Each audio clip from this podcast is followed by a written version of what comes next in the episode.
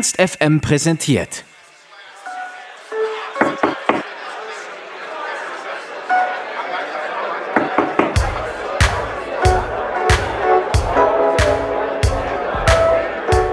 Auch wenn der Name Kids of Adelaide eher an ein australisches Surferduo erinnert, kommen die beiden Musiker Severin und Benjamin aus dem beschaulichen Pliening bei Stuttgart. Wie die beiden also genau auf den Namen Kids of Adelaide gekommen sind und was es mit ihrer Künstlerkommune auf sich hat, das haben wir die beiden vor ihrem Konzert im Lux gefragt.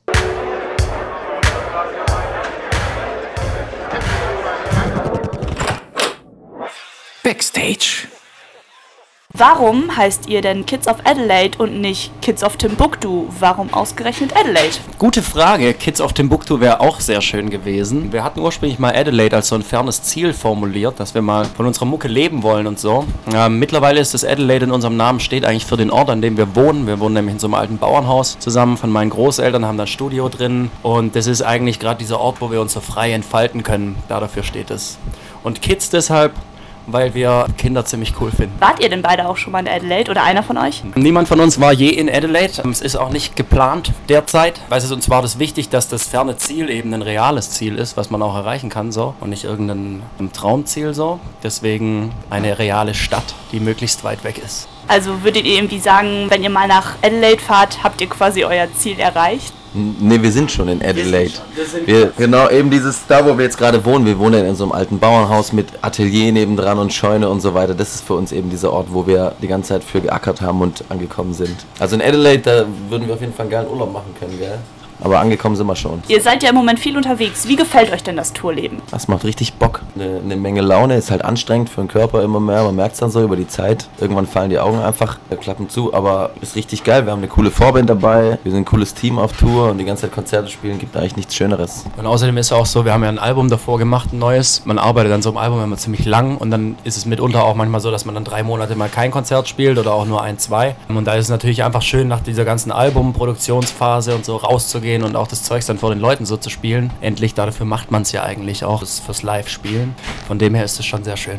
Es ist nicht super anstrengend, einen Tag in Hannover zu spielen, den anderen in Stuttgart und dann danach wieder in Hamburg? Also zum Glück sind die drei Tage ja nicht so direkt hintereinander. Ähm, es sind da immer so ein paar Tage dazwischen. Also wir sind jetzt heute hier in Hannover und dann haben wir zwei Tage Pause, fahren einen Tag nach Hause, haben dann einen Tag zu Hause, wo wir uns entspannen können und dann am Sonntag in Stuttgart. Das geht dann schon. Natürlich ist es schon so, dass wenn man jetzt zum Beispiel drei Konzerte in Folge hat und die Strecken entsprechend lang noch zwischendurch sind, ist es schon wirklich anstrengend, weil du halt die ganze Zeit eigentlich on fire bist so und man, man nie so ein paar Stunden hat, wo man wirklich für sich so abschalten kann. Aber das nimmt man schon gerne in Kauf. Das ist schön. Kommen wir zu eurem neuen Album. Wer hat das Cover gemacht? Wie ist das entstanden? Wir haben das zusammen gemacht. Das ist auch so eine große Plexiglasscheibe. Also ich zeige jetzt hier gerade mit meinen Händen ein auf einen Meter circa. und wir haben da so unseren Sound visualisiert. Wir haben da mit, mit Autolack sechs verschiedenen Farben, die repräsentieren so diese sechs verschiedenen Elemente, die wir in dem Album haben. Nur das, was wir wirklich live zur Verfügung haben. Und damit haben wir eben so immer wieder Tag für Tag die so verwoben ineinander. Und es hat circa zwei Wochen gebraucht, bis es immer wieder getrocknet ist und es immer wieder Schicht über Schicht da zu sowas wachsen konnte. Also würdet ihr sagen, euer neues Album ist so ein bisschen euer Herzblut? Ihr habt das, das Cover extra selber gestaltet und die Musik und das ist also ein Rundumwerk quasi?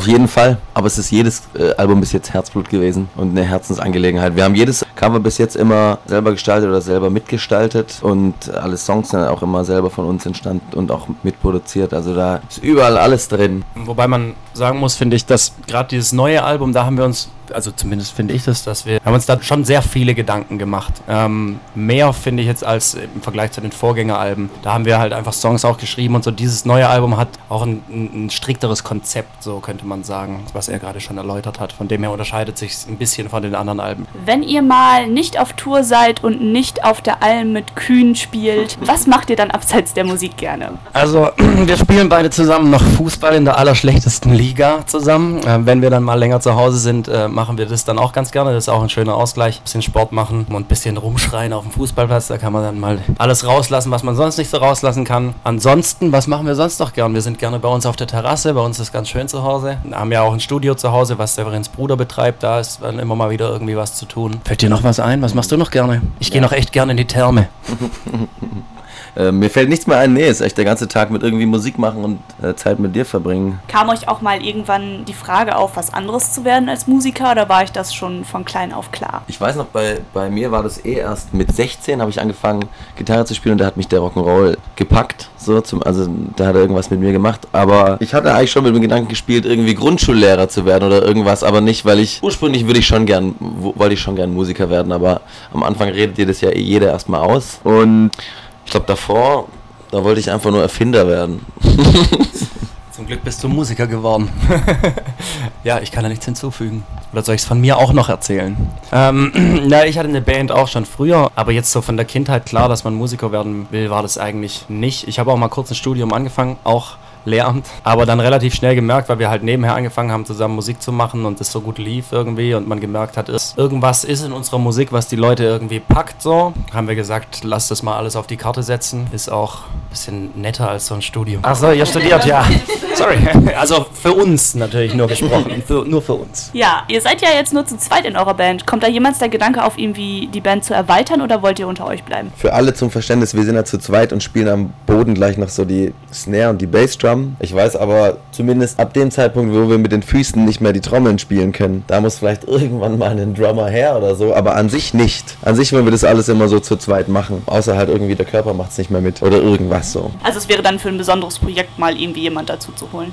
Würde ich jetzt gar nicht so sagen, gell? Ich meine, für den Fall, dass jetzt zum Beispiel mein rechter Fuß mir abfallen würde, da könnten wir uns schon vorstellen, hinten einen Drummer zu haben und dann könnten wir sogar noch ein bisschen mehr rumspringen, gell? Das wäre vielleicht auch geil. Hätten wir auch Bock. Ich hoffe aber sehr inständig, dass dir dein rechter Fuß nicht einfach ab abfällt. Ich meine, wir haben uns da wirklich auch schon mal Gedanken drüber gemacht. Es ist halt einfach auch so, dass wir A, logistisch zu zweit, ist es viel geschickter und es gibt halt so viele Bands, die aus Schlagzeuger, irgendwie Bassist, Gitarrist, Sänger so bestehen und wir haben jetzt über die Jahre, seitdem wir das so zusammen machen, gerade was der Sören auch erläutert hat, dass wir eben die Drums selber noch nebenher spielen, wir machen ja jeder drei Sachen gleichzeitig. Das ist, glaube ich, so für uns auch eigentlich das Alleinstellungsmerkmal, so, weil ich kenne keine andere Band, die das, habe noch nie jemand gesehen, der das auch so macht, also und das sollte man auch nicht aufgeben. Außerdem ist die Frage, ob es eine dritte Person so einfach mit uns aushalten würde.